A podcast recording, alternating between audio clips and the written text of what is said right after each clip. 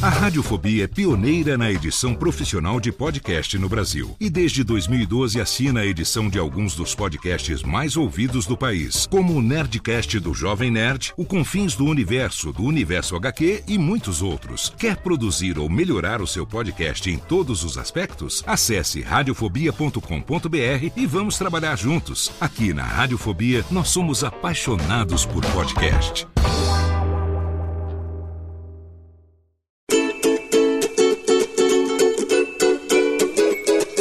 Voz Off, o podcast que conta as histórias de grandes nomes, do rádio, da TV, da publicidade. Grandes vozes que vão ficar para sempre em nossa memória. Apresentação: Antônio Viviane e Nicola Lauleta. Ouvintes do podcast Voz Off, que satisfação poder voltar a nos comunicar com vocês. Eu e Nicola Lauleta, eu aqui em Barueri e Nicola lá na Vila Mariana. Tudo bom, Nicola? Tudo bem com você, Viviane. Agora é o jeito, né, nessa pandemia, gravar à distância. É, vamos fazer tudo, tudo à distância, tudo, todo mundo, cada um na sua casa, quarentenado. É isso aí. Ficamos dois meses sem poder levar novos episódios para vocês. Os ouvintes, o Léo Lopes sempre falando, os ouvintes estão reclamando. Agora a gente achou um jeito de trazer de volta para você nossos papos com as grandes vozes do rádio, da TV e da publicidade brasileiros. Nicola, vamos anunciar o convidado de hoje? Sim, temos então, vamos que contar. lá. Um, dois e. Sérgio Roberto. Roberto. Como vai, Sérgio? Prazer recebê-lo. Tudo bem, aqui Sérgio Ribeiro, falando diretamente de Alto de Pinheiro, São Paulo, é, isolado, quarentena e tudo mais, vivendo essa vida que todo mundo está vivendo. Mas vamos fazer o quê, né? Bastante honrado e muito feliz em participar dessa entrevista e ter essa recepção tão calorosa que vocês acabam de me dispensar. Puxa, Sérgio, que satisfação tê-lo aqui. Sérgio Roberto Ribeiro, nasceu onde, Sérgio? Eu nasci em Bauru, estado de São Paulo. Eu estou, é, comecei minha carreira de rádio em Bauru. É, o que me despertou para a carreira foi o rádio. É, uhum. eu, eu, vou entrar nesse assunto logo claro, mais. Não, não, mas antes mas a gente quer saber, você tem vários eu... irmãos, é filho é, seus pais ainda são vivos? Como é que a coisa... Não, meu pai, meu pai é falecido em, na década de 70, exatamente no momento em que eu começava a atuar na televisão. Ah, certo. Que eu comecei a atuar na TV Globo. Quando eu apareci é, repentinamente no Jornal Hoje, no Jornal Nacional, meu uhum. pai teve um aneurisma, faleceu. Foi uma pena porque ele estava... Meu pai tinha uma frustração enorme por não ter estudado. E ali pela idade do um pouco antes dos 50 anos, ele morreu com 50 anos. Uhum. Ele entrou numa faculdade e estava em plena formatura quando ele teve um aneurisma e morreu. Puxa. E foi o momento máximo da minha carreira que eu tinha entrado para a TV Globo, tinha estreado no Jornal Hoje e logo em seguida no Jornal Nacional. E, bom, isso bom, tudo, mas o início da carreira ele acompanhou lá em Bauru. Ele acompanhou, né? acompanhou. Você, Graças a Deus teve sim. Você teve desde jovem, você tinha irmãos? Tem irmãos? Eu tenho um irmão que mora em Campinas, uhum. né? Tenho uma mãe ainda viva, com 91 anos de idade. Que gracinha. Que bacana. É, tá, mora em Bauru, né? Continua em Bauru. Tentamos trazê-la para Campinas para ficar aqui mais perto da gente, mas ela não se adaptou. Então, teve que voltar para Bauru. Eles não querem sair de onde, de onde, de onde moram, né? É um barato. Não, não, não. Meu é... pai também não quer saber de sair lá de Poços de Caldas. E... Lógico. É bom demais. Sérgio, e aí, como é que foi a infância? Muita farra, a escola, os amigos? Conta um pouquinho dessas coisas que a gente nunca pergunta em entrevistas normais. Não, Aqui a infância. A infância foi em Bauru, é uma cidade de interior. É, o que eu acho que foi uma infância interessante. É, eu pertencia a uma família de muitos tios. É, eu tinha um avô festeiro, o velho vô Maneco, que era conhecido como Mané Fogueteiro, é um. É um... Mané Fogueteiro. Mané Fogueteiro. Você imagina a festança, né? É. Meu avô, meu avô é, treinava as quadrilhas nos clubes lá de Bauru. Ele. Eu não, eu não lembro como é que. Eu, eu, eu, vou, eu, vou, eu vou arriscar um nome. Ele era um marcador de quadrilha. Certo. Ele era um, um indivíduo assim folclórico. Olha a cobra! Olha a cobra! Caminho da roça. Caminho da roça. Eu me lembro de alguma coisa assim. E então você já via alguém atuando artisticamente, né? Que bacana. Sim.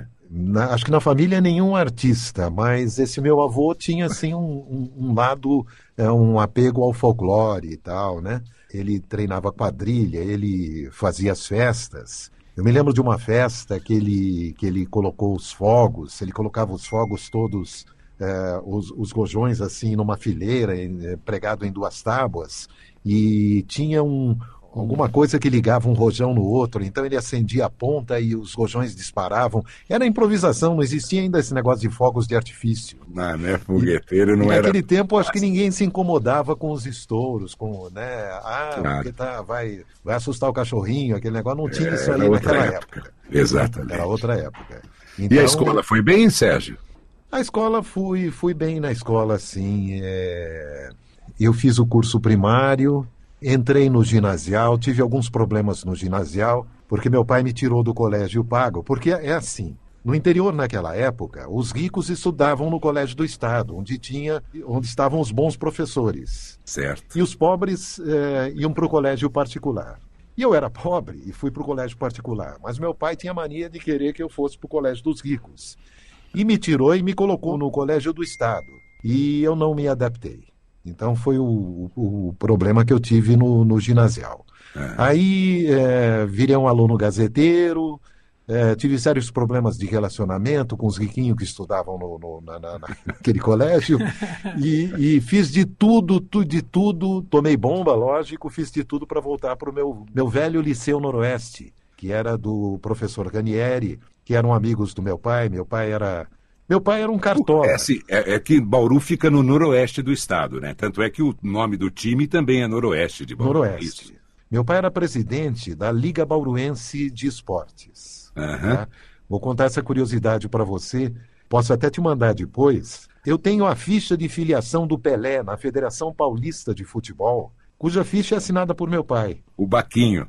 Ele é, é jogou. Eu, eu, olha, não, não, não, me peça detalhes, porque eu não entendo é, nada é, de Bauru Atlético Clube. Bauru Atlético, Atlético Clube, é. é eu, sou, eu, sou filho de um, eu sou filho de um cartola, mas não entendo nada de futebol e sempre. nunca me interessei por futebol. Mas olha que história curiosa. Por isso que a gente faz esse voz off aqui. Porque você nunca tinha contado isso em entrevista nenhuma, não é verdade? Exato. Que legal isso. Saber que então, o seu pai foi quem assinou a filiação. A ficha de filiação. Ficha de filiação e, e, e, tem umas histórias que meus... antes do nascimento lá no BAC. E tem umas histórias que os meus primos contam. Eu não tenho mais nenhum tio. É dos irmãos do meu pai, ele tinha quatro irmãos, uhum. mas o, o, que os meus primos contam é que meu pai andou segurando o Pelé um pouco, porque senão não tinha para os outros, que o Pelé era um demônio. E, e, meu pai segurava. Isso isso tem um, tem um tem, isso está num livro. Quem se interessar por esse assunto, existe um livro de um jornalista bauruense chamado Luiz Carlos Cordeiro, e ele conta essa história melhor do que ninguém. Tá? Parece que meu pai segurava o Pelé, porque senão não tinha para os outros. Né? Segura. Era um demônio. É, com certeza. Que então bom. é isso. É, é, falei um pouco da minha infância em Bauru. Como é que eu, Aí no é ginásio, eu... tomando bomba e tudo, foi. De... Voltei para o velho Liceu você... Noroeste, que era do, do, do, professor Ranieri, que, que eram amigos ali do meu pai. Tinha um irmão do professor Ranieri, que era juiz de futebol junto com meu pai. Uhum. Né? Então eu voltei ali para o meu ambiente. Então, o rádio já fazia parte dentro da sua casa ou você que, que, que foi atrás disso? Bom, eu vou, vou lembrar os meus primeiros, meus primeiros contatos com o rádio. Um, velho, um velho aparelho de rádio valvulado, no, no velho estilo. É, minha mãe ouvia novelas na Rádio Nacional do Rio de Janeiro, como era comum naquela época, década de. Eu nasci em 1948, então estou falando da década de 50. Aquelas novelas da Rádio Nacional do Rio de Janeiro, aquele som horrível daquele rádio cuja onda sumia e de repente voltava. E minha mãe ouvia as novelas, e eu me lembro que meu pai ouvia Jerônimo, o herói do sertão. Rádio Nacional do Rio de Janeiro. Existia em Bauru uma, é, uma emissora de rádio, depois passou a existir uma segunda, a primeira era Bauru Rádio Clube, PRG8 Bauru Rádio Clube. Depois é, surgiu a Rádio Auriverde, depois a Rádio Terra Branca. Agora, o que Bauru tem de especial é que me parece que foi a primeira cidade do interior, na América do Sul, ou na América Latina, a ter uma emissora de televisão no interior.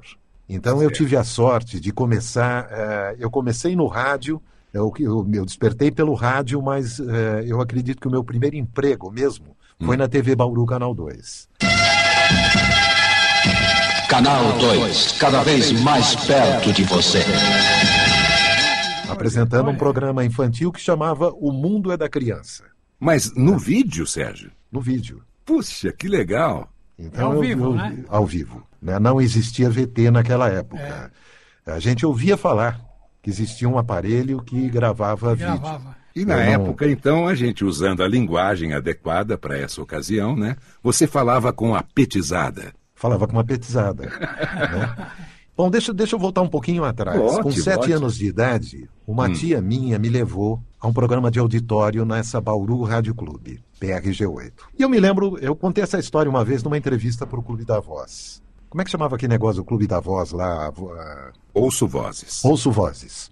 Eu cheguei no auditório e vi aquele homem falando num- num- tinha um cano assim e tinha uma canequinha na ponta daquele cano, né? E eu vi aquele homem falando e tal e aquele som saía alto nos alto-falantes do auditório. E eu gostei daquilo, achei aquilo um barato. E cheguei na minha casa, peguei um cabo de vassoura, preguei uma canequinha em cima do cabo de vassoura e foi aí que eu falei na canequinha pela primeira vez. Aí nasce um sonho. Pois é, e aí deixa eu só fazer um- uma parte aqui, Sérgio, porque muitas vezes a gente se refere a falar na latinha, né? Sim, Se referindo ao microfone. é uma E- gíria e, nossa, e essa, né? e essa eh, figura de linguagem que você acabou de nos mostrar, né? o que realmente aconteceu, nos remete a uma coisa tão verdadeira, né? Falar na latinha Falar na latinha. Foi o que realmente aconteceu com Essa você. latinha que a gente Aliás, compra aqui, é o que, que a custa gente caro fazia hoje em também. dia, né? né, com aquele telefone, lembra que a gente fazia no, no barbante, um, aquele telefone Com latinha eh, de tomate. com latinha de Brinquei- tomate. É, com latinha é de isso. tomate. Brinquei É muito disso. Assim Copinho de que plástico começa. funcionava melhor. Mas eram Mas raros aí os você fez essa, brincadeira em casa e já deve ter sentido da- e gostava daquilo. Aí eu despertei para o sonho. Então, aí tinha um, um tio meu que trabalhava numa loja, que eu acho que teve aqui em São Paulo, chamava a Exposição, a Exposição Clipper. Sim. E esse meu tio trabalhava nessa loja que patrocinava um programa infantil na rádio. Aí ele me levou nesse programa infantil depois, e foi quando eu tive a minha primeira. Quando eu falei na latinha mesmo de verdade. Que era um, aquele velho microfone RCA 44BX, tô, tô errado? É. Ou DX, né? Aquele microfone parecia um ralador de queijo. 44. 44 Agora Não sei as letras. Não sei as letras. né? 44 BX DX. Então foi aí que eu falei na latinha pela primeira vez. É, eu a- aí eu comecei a ler os textos dessa, dessa, dessa loja no, no programa. Mas isso foi por um curto período de tempo. Aí eu procurei a TV Bauru Canal 2, que já estava no ar. Aí me colocaram para apresentar um programa infantil. Primeiro comecei a ter uma participação nesse programa, depois virei o apresentador do programa, e na medida em que eu fui crescendo, eu eh, me interessei pela mesa de áudio, me apaixonei pela mesa de áudio da televisão. E aí virei operador de áudio. Fiquei ali alguns anos, acho que uns três, quatro anos como operador de áudio, e depois virei locutor de cabine. Lógico. Eh, fiquei esperando uma hora, uma oportunidade que faltasse um locutor, alguma coisa. Não, eu vou lá falar na latinha. E aí me deram a chance e eu virei locutor de cabine. Locutor de cabine, na época, eh, os comerciais eh, raramente eram gravados, alguns comerciais em filme, mas as televisões, mesmo aqui em São Paulo, elas tinham um intervalo comercial em que entravam slides dos anunciantes e o locutor de cabine lia os textos E os textos, é. né? Você tinha um Certo. pacotinho de textos em cima da mesa e conforme ia entrando os slides, você ia narrando aqueles, aqueles, aqueles slides, né? E só assim os patrocinadores mais chiques e tal que tinham eh, seus filmes. Filminhos, né? Mas é. a maioria eram slides com, com locução de cabine.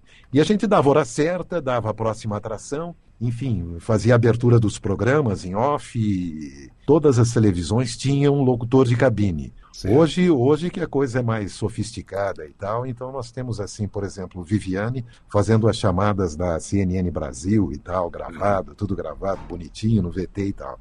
Mas naquela época não tinha isso não. É isso aí, Sérgio. Bom, e aí teve um dia que você resolveu vir para São Paulo, é isso? Ou você tem ainda mais alguma história ligada a Bauru? Foi para outra é, rádio? Bom, é, acontece o seguinte: a televisão lá entrou num, num período um pouquinho antes de ser comprada pela TV Globo, porque era assim: era TV Bauru Canal 2, TV Paulista Canal 5 em São Paulo, Rádio Excelsior e Rádio Nacional.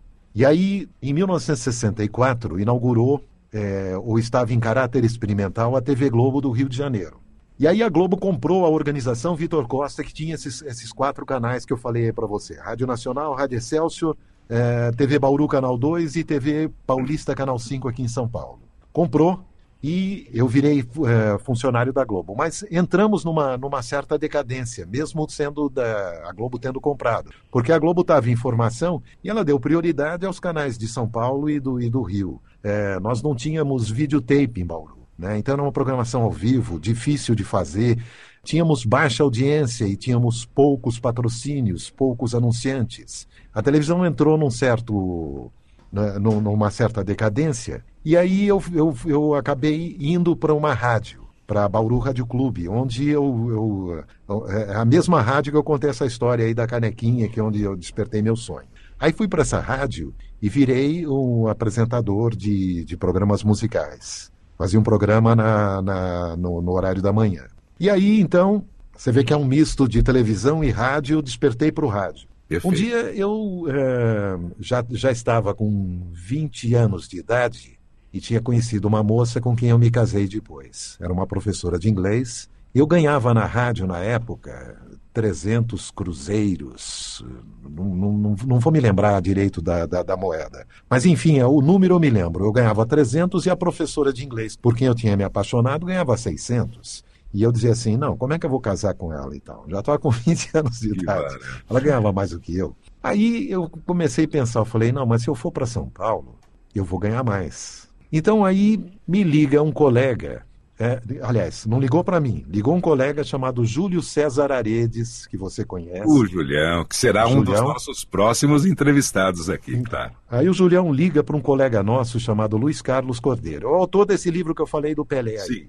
É, que era locutor lá da rádio. Luiz, você não quer vir para São Paulo trabalhar na Rádio Excelsior? Tem uma vaga aqui. Aí o Luiz falou: não, eu já trabalhei na Rádio Nacional de São Paulo e não me adaptei bem com, com São Paulo e quero ficar aqui no interior mesmo. Aí eu estou ouvindo aquela conversa, catei o telefone e falei assim: Júlio, ele não quer ir, mas eu vou. E o Júlio falou assim para mim: então dá uma chegada aqui em São Paulo e venha fazer um teste na rádio. E eu vim. Que legal. Eu peguei um trem, naquela época tinha trem entre Bauru e São Paulo, Companhia Paulista Estradas de Ferro. É, Companhia Paulista. É, né?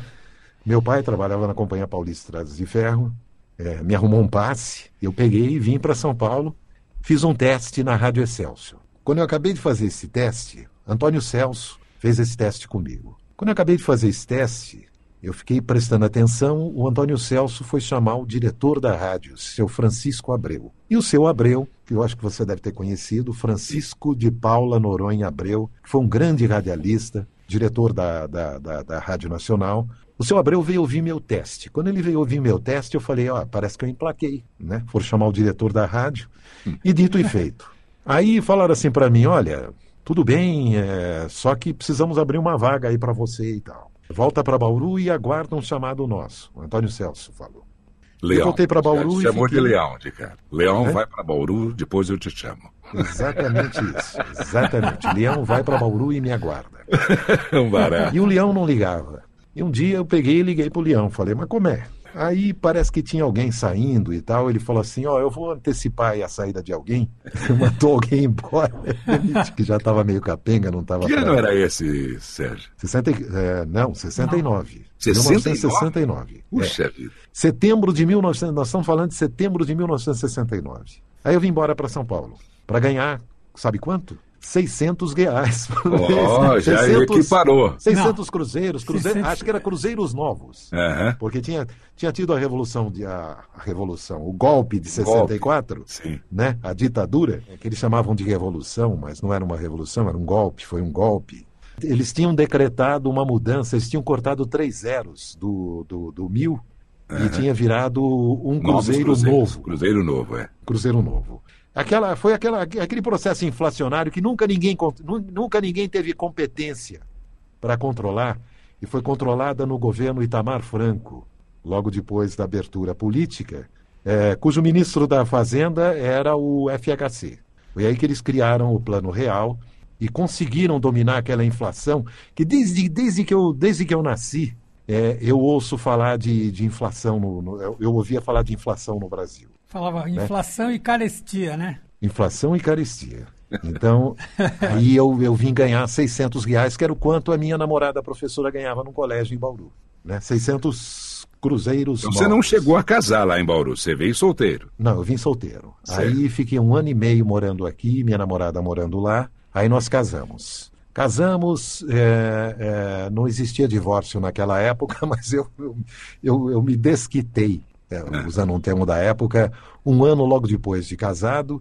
Isso já era em, em 1972, por aí, e não deu certo o casamento, a gente desquitou. Não teve filhos? Não tive filhos. É, ela se casou logo em seguida com outra pessoa, eu também é, e vida que segue.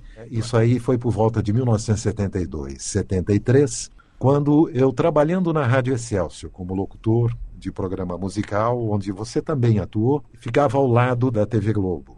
A TV Globo tinha sofrido antes, um incêndio. Antes de você partir, você apresentava determinado programa? Ou, sei lá, o Pediu, Tocou, Ganhou? Peça bis para o sucesso. Peça bis para o sucesso. É... Você ouviu as campeãs do dia do Peça bis para o sucesso. Segunda-feira, às 10 da manhã, tem mais. A, a, música vermelha, a música rosa, a música Sim, verde. A que música depois azul. o Fofá veio apresentar lá na frente. Exatamente. Era à tarde, uh, eu fazia o horário da, da tarde na Excelsior. Entrava às duas e até às 18 horas, quando entrava o Antônio Celso com Top Hits. Então, uh, eu não me lembro, os, os, uh, mas eu, eu, apresentava três programas. Depois, depois, depois desse Peça Bis, que eu apresentava 10, 12 músicas numa hora, aí tinha uma outra, uma outra sequência e depois voltava às músicas escolhidas do, do Peça Bis. É isso. É, música Grená, música verde, música rosa, música cian, música é, Antônio magenta. É, sensacional. É, a criatividade dele, muito legal. Bom, aí, aí aconteceu o seguinte. É, Você estava Rádio... falando da Globo, que era ali, pertinho da Rua das Palmeiras. Né, na Praça não tinha, no, não tinha notícia na Rádio Celso, era numa rádio musical. Mas tinha que cumprir a lei. Tinha que cumprir a lei e tinha que dar uma notícia por hora lá porque tinha uma, uma, uma, obrigatoriedade de ter alguma coisa jornalística na rádio. Tudo, tudo tinha, tinha lei naquela época. É, sabe aquela música GT? Não, tinha que tocar tanto, tantos por cento de música brasileira, tinha tudo. Sim. Era, era lei, era tudo. Tinha, tinha que 50% de música brasileira é. e tudo passava pela censura. Eu me lembro da música GTM, é, No More Play. É, eu me lembro de uma, de uma, de uma moça bonita, uma, uma garota bonita que apareceu lá na rádio e falou: sou da censura e vim buscar, vim, vim apreender esse disco.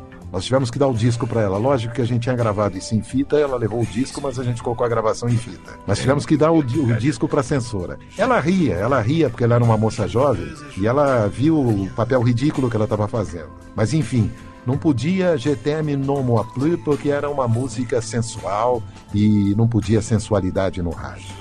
Eu abri para esse assunto aí porque era uma, uma curiosidade que eu me lembrei momentaneamente. Mas vamos, Não, mas tá ótimo. vamos, vamos voltar, vamos voltar ao assunto. Vamos voltar à é sua caminhada da Rua das Palmeiras até a Praça Marechal Deodoro. Mas, mas são legais esses assuntos. É, isso é, é, é, isso, é isso Sim, à medida que eu for lembrando, eu vou, vou jogando essas é, coisas. Tá? Essas curiosidades, é, por exemplo, para mim, que, né, que também mais ou menos estava nessa época, é, essas coisas que você fala, eu não sei os fatos, mas eu sei era uma coisa corriqueira e, e, a censura e tirar, no meu caso, a publicidade, eles não, não permitiam alguns textos.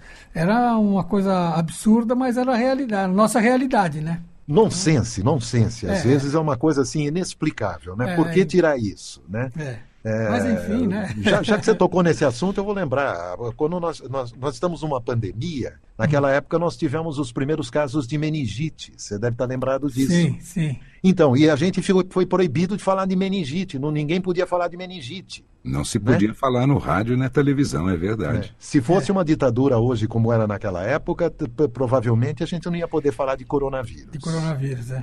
Né? Uhum. É, então foi o que aconteceu. Não era proibido falar, falar, mencionar a palavra meningite. Não existia o diploma de jornalista. Agora foi aí a vi... não era regulamentada, é verdade. Não era regulamentada. Foi aí que eu virei jornalista, sendo apresentador de uma rádio musical. A TV Globo exigiu que a gente, o Grupo Globo exigiu que a gente colocasse jornalismo na Rádio Excelsior. Uma vez por hora entrar com um boletim de notícias. Então nós somos, é, eu, eu, aí eu me candidatei a esse, a esse, a esse trabalho. e fui apresentar o 670 Comunicação, que era um boletim que entrava de, de, de hora em hora na Rádio Excelsior. É, nesse boletim, a gente dava as notícias que eram possíveis serem veiculadas naquela época, notícias curiosas, é, notícias é, humorísticas, amenidades, aquilo que na, na, nossa, na nossa linguagem jornalística a gente diz, isso não é um assunto sério, isso é uma amenidade. Desculpa, Sérgio, mas não, é, não era 780, não? Não. É, primeiramente, o prefixo da Rádio Excelsior era 670. Quando você trabalhou na Rádio Excelsior, ela mudou para esse número aí que eu não. 780 kHz. 780. Mudaram o, a frequência. A frequência da rádio. Tá certo. Então era 670 Comunicação. Uhum. E era um noticiário curioso. E foi graças a isso que eu consegui o meu, o meu registro de jornalista. Porque quando, quando eles regulamentaram a profissão, foi uma regulamentação da ditadura, por decreto, regulamentaram a profissão de jornalista. Foi aí que proliferaram as faculdades de jornalismo. Acho que foi, foi até um acerto nesse sentido aí. Vamos dar força para as faculdades de jornalismo. E quem atuava e que, já, quem, teve, já quem tinha atuava, direito. eu tinha dois anos, eu tive, eh, eu completei os dois anos de, de, de leitura, de, eu, eu redigia e, e- e lia. Então aí eu adquiri o direito de, de registro. Foi aí que eu me tornei jornalista. Uma vez trabalhando, só que em vez de ser no estúdio da Rádio Excelsior, foi num estúdiozinho eh, pequeno de rádio que eles montaram do lado da redação da TV Globo. Ok. Então eh, a rádio ficava na Rua das Palmeiras e eu ia fazer esse negócio na TV Globo, que ficava na praça, já ficava na Praça Marechal Deodoro. Tinha, eles tinham acabado de, de, de comprar o Cinema Miami, era um cinema, e nesse cinema que eles montaram o estúdio da TV Globo na Praça Marechal Deodoro. Agora dá risada porque ele morava ali perto e Eu ele morava foi lá. muitas vezes Era. ao cinema. Eu Maria. fui no Miami e assisti Dio Come Te Amo, que acho que era- foi um, um filme que ficou quase que a história inteira do. do Ah, Eu fico pensando Miami. nos jovens aqui ouvindo. Você né? deve- Nossa, voz off, você- falar, você- pô, cinema Miami, Dio Come Pois é. Te Amo. É um barato. Era um, era um ponto, ô, ô, Nicola, você deve se lembrar, era um ponto eh, de classe média alta ali. É. Era um lugar bonito de se morar, a Praça Marechal Deodoro. Era bonito. Só que quando o, o nosso querido eh, Paulo Maluf. Paulo Maluf Resolveu- construiu esse monstro chamado Minhocão e colocou o nome de presidente Arthur da É. Costa e Silva, o elevado Costa e Silva, ele matou aquela região, ele acabou Matou. com aquilo ali. Matou a Santa Cecília lá, é. Não, tá- todos aqueles apartamentos, aquela, aquela gente de classe média que morava ali, é, vendeu os apartamentos, foram embora, É. perderam, é, perderam o Subiram a Avenida sossego. Angélica e foram para Higienópolis. Que tirou o sol, tirou, tirou o direito É. ao sol, porque escureceu a avenida ali, né? Acabou com a Praça Marechal. É, eu, eu, eu morei a minha infância ah, na Avenida São João e eu vi a, a construção inteirinha do, do Minhocão, né? Da- Lamentável, Minhocão. né? É, às sete horas da manhã começava o.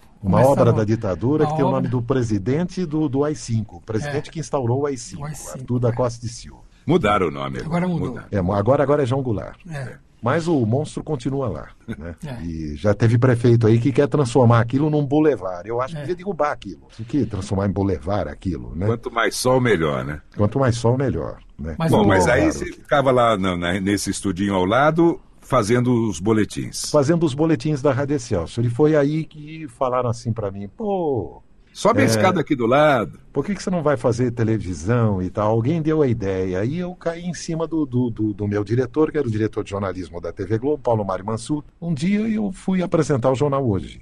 Fiz uma apresentação, uma, fui fazer uma substituição no Jornal Hoje. E foi aí que eh, eu tive a minha primeira chance, a Marília Gabriela teve sua primeira chance, né? E nós acabamos virando apresentadores do Jornal Hoje. Eu, a Marília Gabriela, naquela época, aqui em São Paulo. No Rio era a Márcia Mendes, a Sônia Maria, o Nelson Mota.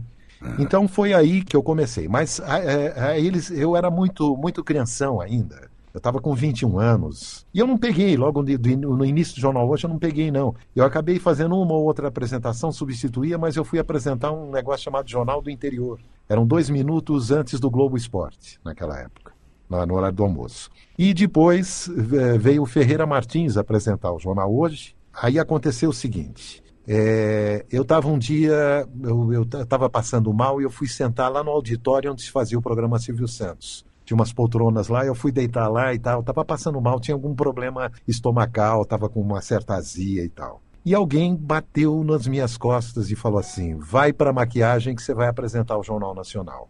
Nossa! E eu falei assim: ah, para com a brincadeira, eu tô, tô mal, não tô, não tô legal, não sei o quê. Não, não, não é brincadeira, não. Vai, vai para maquiagem que você vai apresentar o Jornal Nacional. E foi assim. Eu fui para maquiagem, é, me trouxeram um paletó, eu não estava não, não tava sem paletó, sem. Me arrumaram e tal porque tinha saído o apresentador do Jornal Nacional e tinha entrado um outro cara no lugar e esse cara não, não deu certo. E um dia me parece que ele chegou, ele chegou alcoolizado. E aí não deixaram ele entrar no ar e, e fui lá eu apresentar o Jornal Nacional, a, fazer as entradas de São Paulo. A mancha de óleo derramada pelo navio Brazilian Mariner nas praias de Ubatuba, em São Paulo, já está no Rio de Janeiro. O rio Piracicaba já foi um dos mais importantes rios brasileiros. Há 15 anos, ele tinha a melhor água e os maiores peixes. Agora, ele está acabando. Foi assim que eu comecei na, na TV Globo. Acho que eu resumi aí um pouco minha história. Aí, logicamente, eu não fiquei no Jornal Nacional, porque o Jornal Nacional era apresentado pelo Cid Moreira, cabelo branco e tal, uhum. e eu com aquela cara de criança. Eles falaram assim, ó, não vai, não vai achar que você vai ficar aí não, que você não vai, você vai substituir uns dias aí e tal. Acabei ficando seis meses. Aí o Ferreira Martins tinha pedido demissão é, do jornal Hoje, e eu vim para o Jornal Hoje apresentar junto com a Marília Gabriela.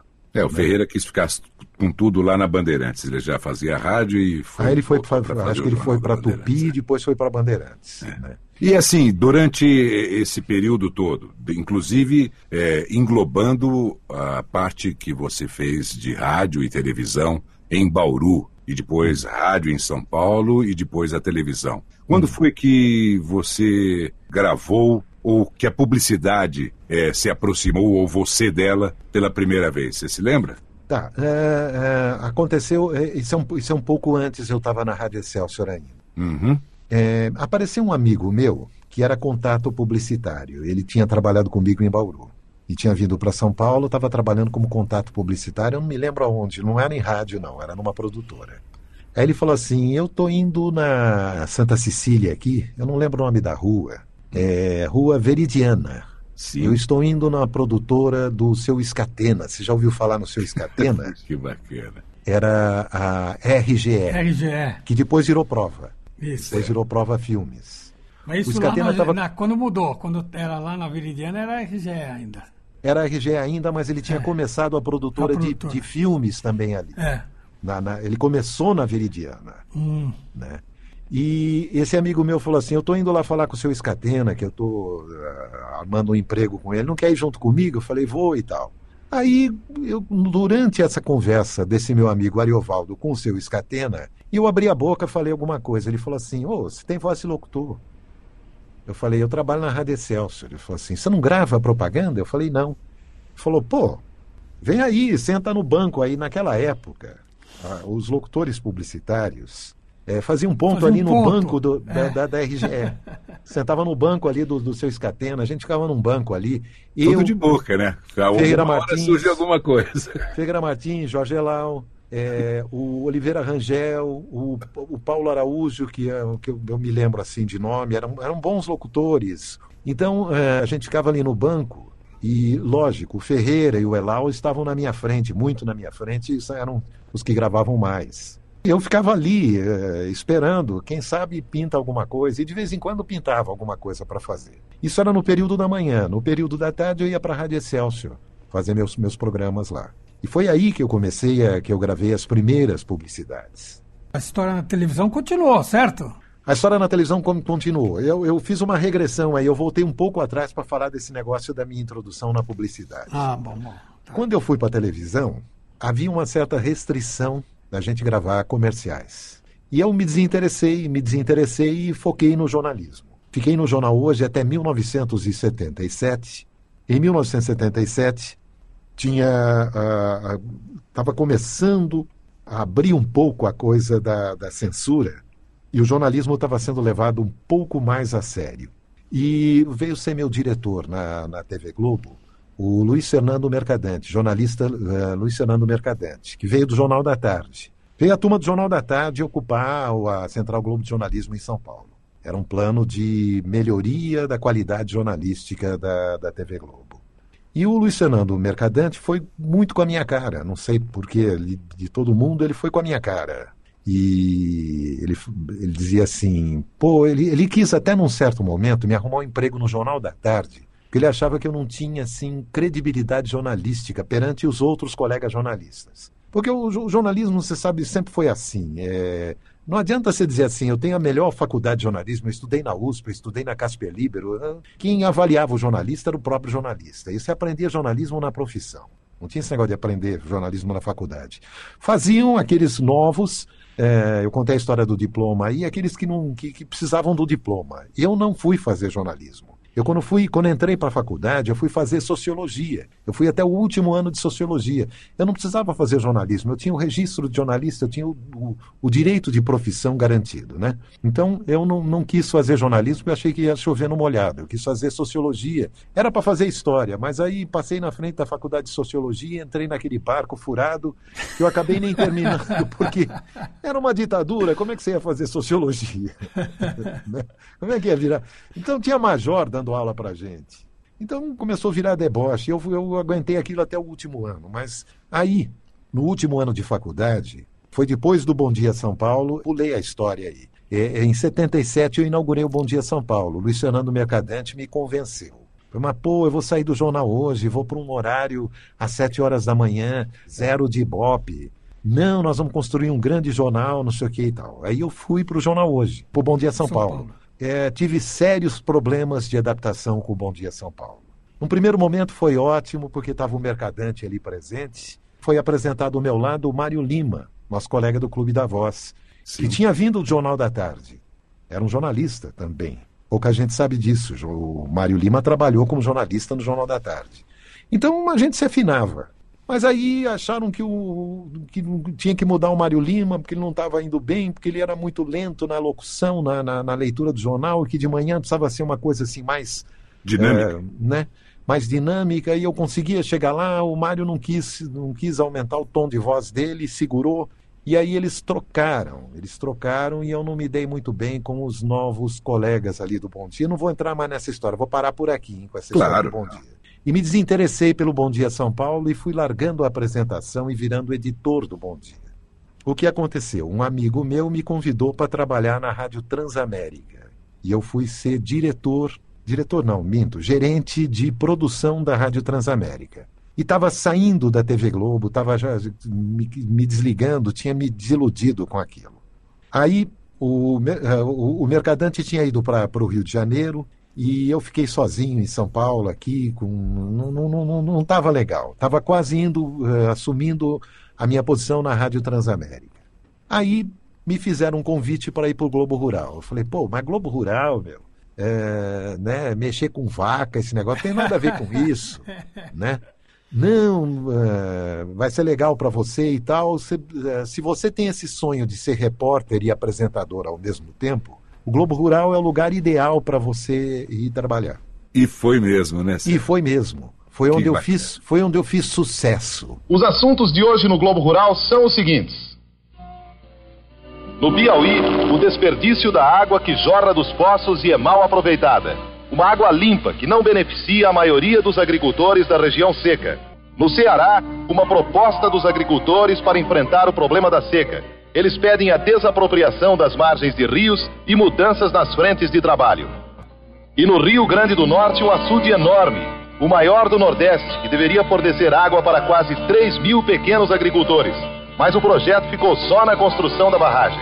Bom, além dessas reportagens, o Globo Rural ouviu muitos nordestinos, agricultores, artistas, donas de casa, governadores, padres, técnicos, autoridades. Cada um deu seu ponto de vista, sua sugestão. Mas uma coisa é certa: Qualquer solução para funcionar de verdade vai exigir a participação real de todos os brasileiros e principalmente dos próprios nordestinos. Por isso, a palavra é deles. Não, não tenho vergonha de dizer isso, nem pudor, porque realmente eu fui um sucesso no Globo Rural. Por quê? Estavam saindo, a, a, a maioria dos, dos, jornalistas que foram para o Globo Rural eram pessoas que estavam um pouco desiludidas com o jornalismo diário que não estava dando certo, a gente era uma ditadura. E dentro do Globo Rural a gente podia fazer uma coisa diferente. Então fui eu, o Gabriel Romero, ao mesmo tempo para o Globo Rural. Depois veio o Lucas Bataclin, depois veio Humberto Pereira, eh, Azevedo, eh, Flávia Dalgisa, Silvia Popovic.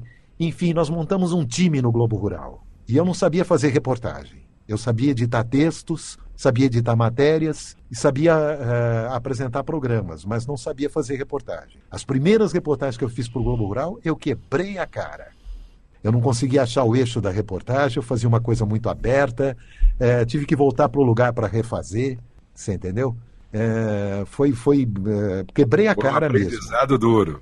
Mas aprendi. Mas foi uma aprendi. escola, né? Pô, com, sem escola. dúvida. Tanto é que é. foi os, aquele sucesso que você acabou de se referir aí. Muito e vieram legal. outros para o Globo Rural. Ivaci Matias, veio José Hamilton Ribeiro, que é uma, que é um, um monstro, vou usar uma palavra ruim, mas um adjetivo ruim, mas é um monstro sagrado do jornalismo brasileiro é, Zé Hamilton Ribeiro, enfim, montamos um time extraordinário no Globo Rural e foi ali que eu aprendi a fazer jornalismo.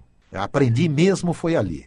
Né? E olha, e era um é. assunto tão específico mas era muito bom. É, eu, eu assisti muito o Globo Não, Rural. é bom até nunca... hoje, Nicola. É, é até hoje. É, é bom até nu... hoje. Eu nunca tive é nenhuma É campeão vaca, de audiência. Nunca... é, campeão de audiência. É. Ele, Dá mais, ele dá mais audiência no domingo que qualquer outra televisão concorrente no horário. Ele, dá, ele, é, muito, ele é um sucesso maior que o é. programa do Silvio Santos. É. Pouca gente sabe disso. Vocês, uh, o, o UOL tem feito justiça com o Globo Rural e tem divulgado essas coisas. O Flávio Rico, aquele pessoal ali da Folha, que hum. tem levantado essas coisas. É mais sucesso que o Silvio Santos. Santos no domingo. Já chegou ao ponto da Globo dizer assim: bota mais 10 minutos no Globo Rural para segurar nossa audiência aí e tal. O é, Fábio então, Pérez que veio te sub substituir? O Fábio Pérez, ele, ele foi editor, o Fábio Pérez foi editor do Jornal Nacional. Hum. Então, quando eu saí do, do Globo Rural, ele tinha, ele tinha ido ficar um, uma temporada em Brasília, tinha saído do Jornal Nacional, foi passar uma temporada em Brasília e voltou para o Globo Rural. Ele me substituiu até a entrada do Nelson Araújo. Perfeito. Então foi isso. O Globo Rural foi a minha grande escola de jornalismo. E aí você continuou na Transamérica, fez outra rádio depois disso? Não, eu acabei saindo da Transamérica porque, como eu fui para o Globo Rural, eu tinha que viajar para fazer reportagem. Claro. E foi, foi, foi ruim ter saído da, da, da Transamérica, eu ganhava bem naquela época. Quando eu fui para a Transamérica, eu ganhava mais que na Globo. E eu, a gente eu ganhava 40, limpa, 40 alguma coisa. Para ser contratado pela Transamérica tinha que ter a ficha limpa, porque era como entrar num banco. Sim, eu era, eu era, eu, o meu status era de gerente do Banco Real. Porque o Banco Real era o dono da, da, da, da, Transamérica. Exatamente. E eu era gerente do Banco Real. Eu, era, eu ganhava 40 e ganhava 35 na Globo. Olha. Né? Aí que me aumentaram quando eu fui para o Globo Rural, deram um aumentozinho e tal, e eu. Mas eu larguei um emprego muito bom para ir para ficar só na Globo. Mas não tinha outro jeito. e aí você também abandonou a publicidade nessa época? Abandonei a publicidade porque é, Tereza Souza e Walter Santos me chamaram no estúdio deles para fazer uns comerciais do Bamerindos. Não, Sim. desculpa. Trator Massa e Ferguson. É, porque o Bamerindos, desde o primeiro, foi com o Ferreira já. É. E foi para fazer Trator Massa e Ferguson. Eu lembro até do slogan: Jovem, o campo é seu. Eles diziam: Você tem uma voz jovem. Pena que eu não tenho mais. e eu fui fazer essa campanha: Jovem, o campo é seu. Aí o Humberto Pereira, meu chefe no Globo Rural, não gostou nada dessa história. Ele era amigo do publicitário da, da, de uma agência, acho que é Young, Young Rubicon, uma coisa assim. Young é, Rubicon. Bom, e Isso. você também tinha um, você estava falando Massey Ferguson, mas você tinha um nome ligado a, ao, ao, Globo Rural. Ao, ao, ao, Rural, quer dizer, tem uma, uma ligação que até para a própria Massey Ferguson devia, devia interessar era, muito. Era excelente, era é. excelente para a Massey Ferguson, não era para o Globo Rural. É. Porque a história do Globo Rural é o seguinte, é, os venenosos, as empresas de que fabricavam veneno, insumos, essas coisas, pararam de anunciar no Globo Rural porque nós denunciávamos, nós, nós que popularizamos essa palavra agrotóxico. Era, é, o termo usado era defensivo agrícola. Era né? defensivo. Né? Aí nós começamos a chamar de veneno mesmo. Isso é veneno mesmo, isso não é defensivo, isso é veneno. Aí popularizamos a palavra agrotóxico. Então as venenosas nos abandonaram, tiraram todos os patrocínios do Globo Rural. E a Globo falou assim: tá com pau, não tem problema. Nós vamos continuar anunciando Casas Bahia, tratou Massey Ferguson, essas coisas, e não precisamos dos venenosos. E nos deu força. Você entendeu? Então, uh, o, mas voltando aí para a história do comercial da, da Massey Ferguson, o Humberto não gostou dessa história. Ele falou assim: eu vou te suspender. Falei, não, não, você não vai fazer isso. Não, eu vou, você vai, você vai ficar um tempo suspenso. E esse negócio foi para o Rio de Janeiro. Aí o Voile Guimarães que livrou minha cara. Falou, olha, é, mas aí eu argumentei, eu falei, mas pô, ontem no Jornal Nacional estava o Cid Moreira fazendo o Banco do Brasil, por que, que eu não posso fazer mais efeitos? Não, mas o Cid Moreira é um locutor, você é um jornalista. Aí, ele pode fazer Malboro, você. Ele pode fazer Malboro e você não pode fazer Massey Ferguson. Mas, não, mas isso é injusto, ele... porque é... não sei o que e tal. Aí a Globo proibiu todo mundo. Então Sim. foi por minha causa, viu? Pronto. Eu sou foi culpado. Aí que, que o Cid perdeu o Malboro. O Cid, o Chapelin, todo mundo. Malboro. Acabou, acabou a farra. Ninguém acabou mais fez publicidade. todo mundo. Ah, e os jornalistas de econômico, da área econômica que recebiam propostas maravilhosas e não podiam fazer banco, não, podiam, não podiam fazer nada. É. Né? Tinha Isso é assim até hoje, é. liberaram agora para o pessoal do esporte é. e para o pessoal de entretenimento. Né? Exatamente. Mas pessoal de jornalismo não, não E faz. ainda proibiam outros artistas de outras televisões. Né? É, eu vou jogar um pouquinho de eu vou jogar um pouquinho de confete na Globo. A Globo sempre foi exemplar nisso. Uhum. Você não tem na Globo o repórter falando assim, uh, falando o slogan do patrocinador dele. É, a Globo sempre teve escrúpulos nisso. Você tem lá uma escalada do Jornal Nacional em que tem alguém que patrocina essa escalada, mas você não vê, você não vê anúncio de ninguém no. no é, você ouve muito isso em rádio. O, o, repórter no final do flash fala o texto do, do, do, do patrocinador. Isso não tem na Globo. Exatamente. É. Né?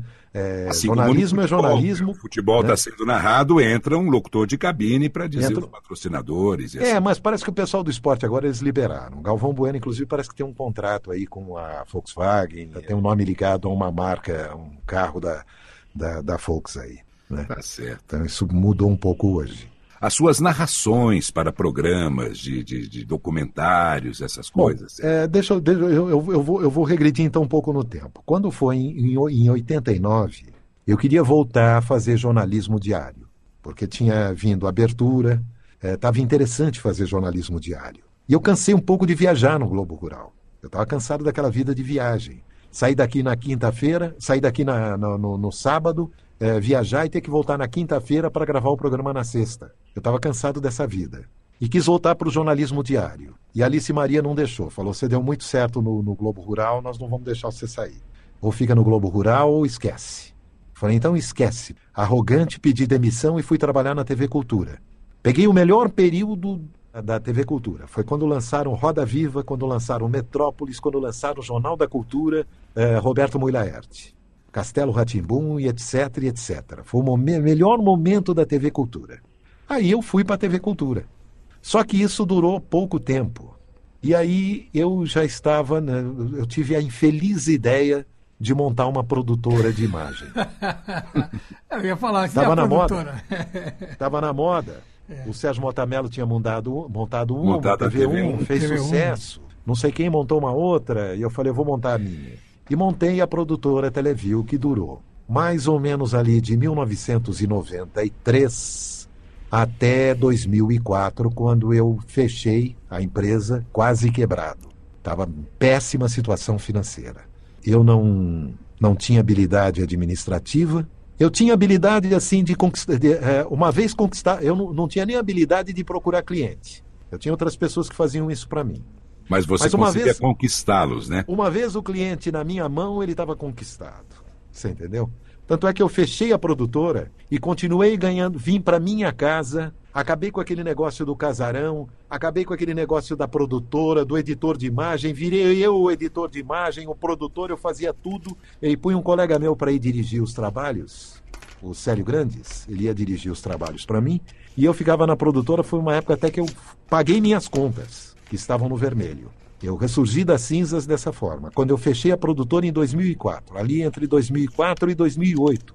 É, porque os clientes, uh, os clientes não se conformaram de eu fechar a produtora e voltaram a me procurar. O presidente da, da, da Wyatt, por exemplo, uh, fez lá, quando eu fechei, ele fez lá com uma outra produtora, falando, não, pelo amor de Deus, chama o Sérgio de volta, uh, vê se ele quer vir trabalhar aqui com a gente, não sei o que e tal. E eu continuei atendendo esses caras. Né? Bom, e também continuei... achou um profissional de altíssima qualidade, né? Porque o Célio Grandes é espetacular, né? Sim. Aquele jeitão carioca dele, mas uma figuraça, muito figuraça. Então fiz uma dupla com ele, eu ficava, na, eu ficava na minha casa, eu fazia os textos, fazia os roteiros, eu, eh, enfim, eu fazia praticamente tudo, fazia produção e, e, e o Célio ia para a rua dirigir.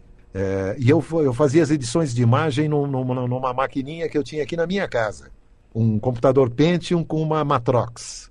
Teve até um trabalho que eu, eu preciso, preciso uma hora mandar uma cópia para o Nicola, que o Nicola me ajudou a fazer. É, nesse período aí. Oh, nós fizemos um monte de coisa juntos. Fizemos, fizemos. um monte de coisa, nossa. É, então. Eu tenho até um trabalho que uma hora eu vou te mandar, Nicola. Você me ajudou a dublar o trabalho. então Muito. foi isso. É, aí, mas é, eu, eu diria para você que o momento mais sofrido da minha carreira foi esse de produtora. Não foi fácil. Não foi fácil.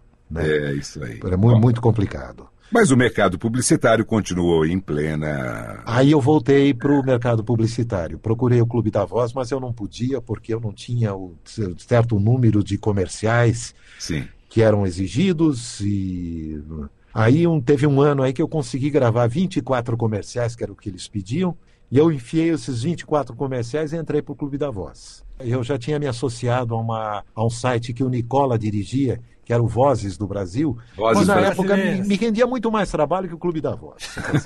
tá? foi, foi uma ótima fase. Esse Vozes do Brasil me lançou no mercado. Não, Vozes como... Brasileiras. Vozes, brasileiras. Vozes Brasileiras. Vozes Brasileiras. O que me lançou no mercado. Que legal, Sérgio. Conquistei muitos clientes, clientes que eu tenho até hoje. Que bom. E continua até hoje, então você pode achar o perfil do Sérgio lá no site do Clube da Voz. Do Clube da Voz, que me, me alavanca hoje bastante trabalho, Sim. não posso me queixar. Hoje eu fiz orçamento para o Clube da Voz. Todo, toda semana eu faço orçamento para o Clube da Voz. Bom, Sérgio, eu quero deixar aqui os microfones do nosso podcast Voz Off para você se colocar como profissional que é, maravilhoso. Nós curtimos muito ouvir um lado um pouco diferente da sua história, né? Porque muitas coisas não tinham sido contadas ainda. E esse é o nosso propósito aqui. Então, tá. o microfone é todo seu. Aliás, é seu mesmo, porque você está falando nele da sua casa. é, é, cada um no seu, cada um no seu microfone, né? É, é o, o, eu, então hoje eu vou dizer para você que minha principal atividade é como locutor, publicitário, mas o que eu curto mesmo fazer e faço muito é a narração de documentários. Eu ontem mesmo gravei um para a National Geographic, está cada vez mais raro fazer para a National Geographic, porque eles abriram para o Brasil inteiro e eu muito raramente faço para eles. Acabei de narrar uma série também, que eu não sei para que. A gente às vezes não sabe nem para que canal vai uma série médica, e eu curto muito fazer documentários para os canais a cabo.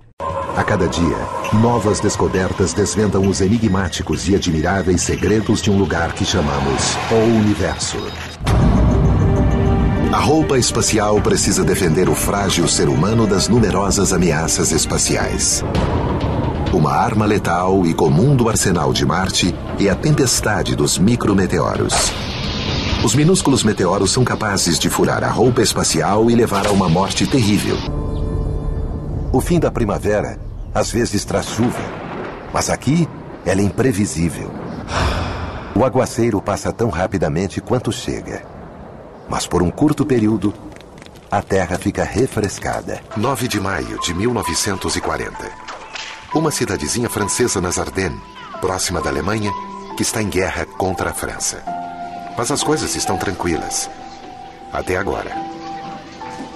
Por isso, as crianças continuam a enfileirar seus tamanquinhos e a professora diz: Hoje vamos aprender uma música bonita para nos trazer a paz de volta. Giram, giram, giram. Os fantoches vão girar.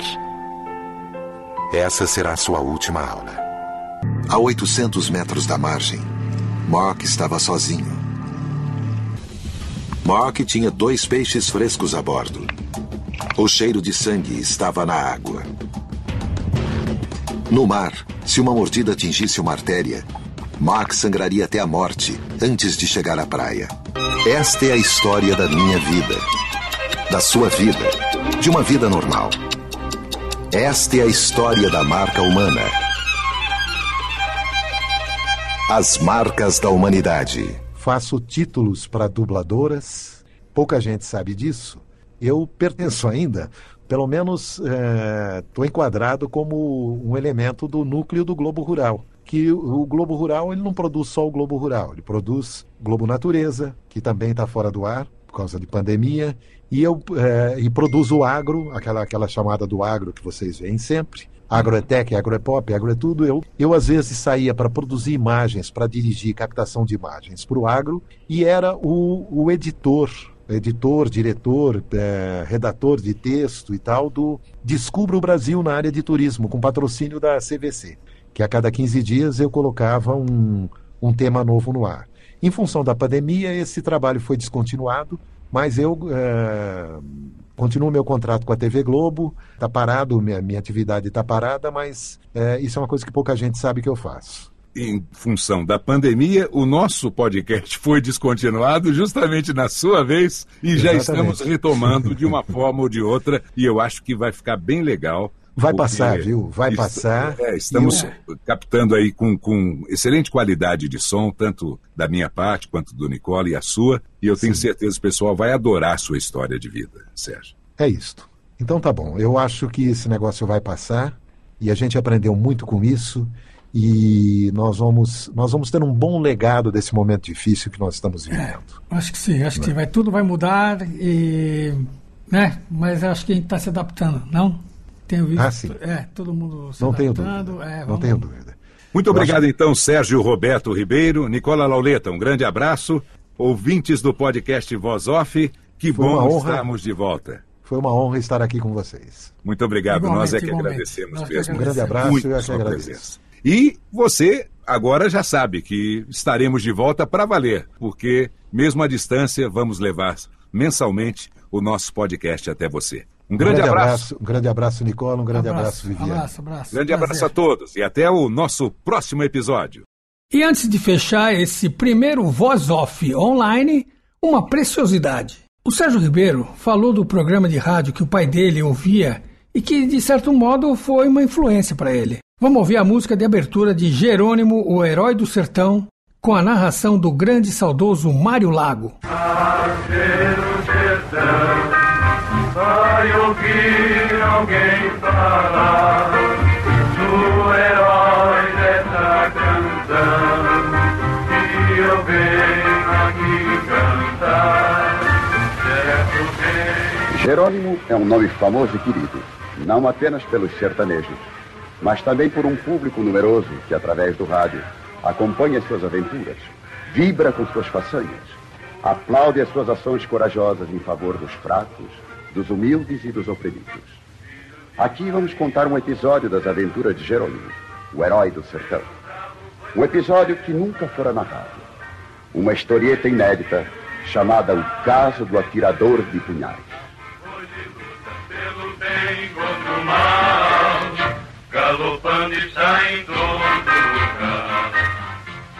Lembram-se do Caveira? Foi um dos mais perigosos adversários de Jerônimo. É um caso ocorrido durante a luta de Jerônimo contra os crimes do Caveira que vamos agora narrar. Morro Queimado vivia momentos de terror. A presença do Caveira infundia o pânico em todas as almas. Foi quando circulou a notícia da chegada de Jerônimo. Notícia que logo foi levada aos ouvidos do Caveira por um de seus cúmplices. E para finalizar, um show de locuções comerciais do Sérgio Roberto Ribeiro. É durante o mês de junho que as tribos da moda se reúnem em remotos galpões para dar início ao que os cientistas denominam os rituais da conquista. Machos e fêmeas começam a se exibir de maneira graciosa, estranha, envolvente ou simplesmente esquisita pra caramba, hein? Independente da tribo que você pertence, todas as tribos pertencem a Riachuelo.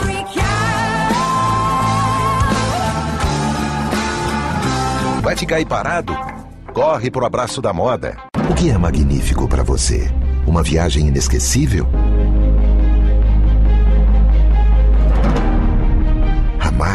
Tão desejada? O relacionamento dos sonhos? Magnum, deixe sua marca no mundo. Existe um mundo onde toda jornada é um encontro e onde cada encontro é uma jornada. Um mundo sem fronteiras, onde as possibilidades são tão ilimitadas quanto os seus sonhos. Promoção Terça Dupla Cinemark. Preços tão bons que todo mundo vai querer arrumar um amigo. Sessões 2D por apenas 10 reais. Sessões 3D por apenas 12 reais. Você não vai querer ficar fora dessa, né? Aproveite! É mais que cinema, é Cinemark. Você nem sempre nos vê. Mas nós estamos presentes no seu dia a dia. Energia, óleo e gás, papel, matérias-primas, transporte e automotivo. Onde quer que mercadorias sejam transportadas, nossos componentes de acionamento estão em operação. Nossas turbinas e geradores produzem energia hidrelétrica. Um terço do papel mundial é fabricado em nossas máquinas. Ao inovar constantemente, garantimos que estamos sempre à frente. O que nos mantém competitivos é nossa confiança e coragem em buscar mudanças contínuas tudo isso mantendo a nossa independência como empresa familiar. Somos a Foite. Aumentar as receitas de Customer Solutions é um dos objetivos estratégicos da Volvo CE. A campanha CS Challenge vai te ajudar a vender mais, atingir metas e ir ainda mais longe. O CS Challenge 2013 vai começar. No que vemos e no que não vemos, Solvay está lá. Em produtos que já existem e em outros que estão por vir. Nos carros que conhecemos e naqueles com que sonhamos. Nos aviões e nos smartphones. Está na agricultura, nos cosméticos e nos fios inteligentes de nossas roupas. Estamos nas empresas e nas casas das pessoas Agora somos uma única marca, Solvay. Você ficou sabendo que o candidato realizou showmício? Isso não é legal. Propaganda paga na internet, em rádio ou televisão no período eleitoral também não pode. Estamos de olho nas campanhas em todo o país para garantir o equilíbrio da disputa e combater a corrupção. Ministério Público Federal, por uma disputa justa. E se você pudesse proteger a fase inicial da lavoura contra as lagartas? E se você pudesse ter controle sobre os nematóides? Com Cropstar você pode. Cropstar. Comece bem, comece forte. Vacine-se contra a gripe e viva melhor. Ministério da Saúde. Brasil, um país de todos.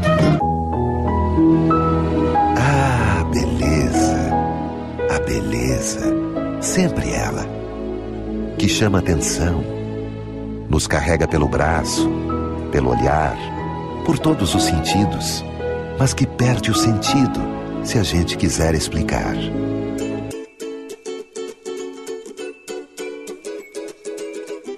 Este foi mais um podcast da série Voz Off. Criação, produção e gravação: Antônio Viviane e Nicola Lauleta. Trilha musical: Alexandre Monari. Gravado online em 2020.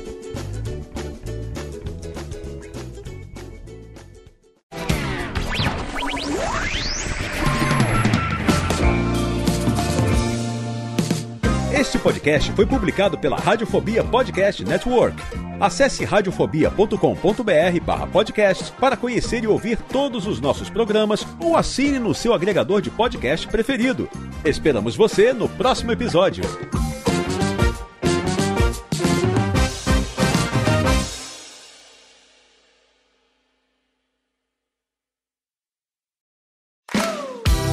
Eu sou Léo Lopes e quero convidar você a ouvir o Pod Notícias, a sua dose semanal de informação sobre o mercado de podcasts no Brasil e no mundo. Um podcast curtinho de 15 minutos com o resumo de tudo que acontece nesse universo do podcast que cresce a cada dia e que chega até você toda segunda-feira às 7 horas da manhã no seu agregador de podcast preferido e também no YouTube. Acesse agora em podnoticias.com.br.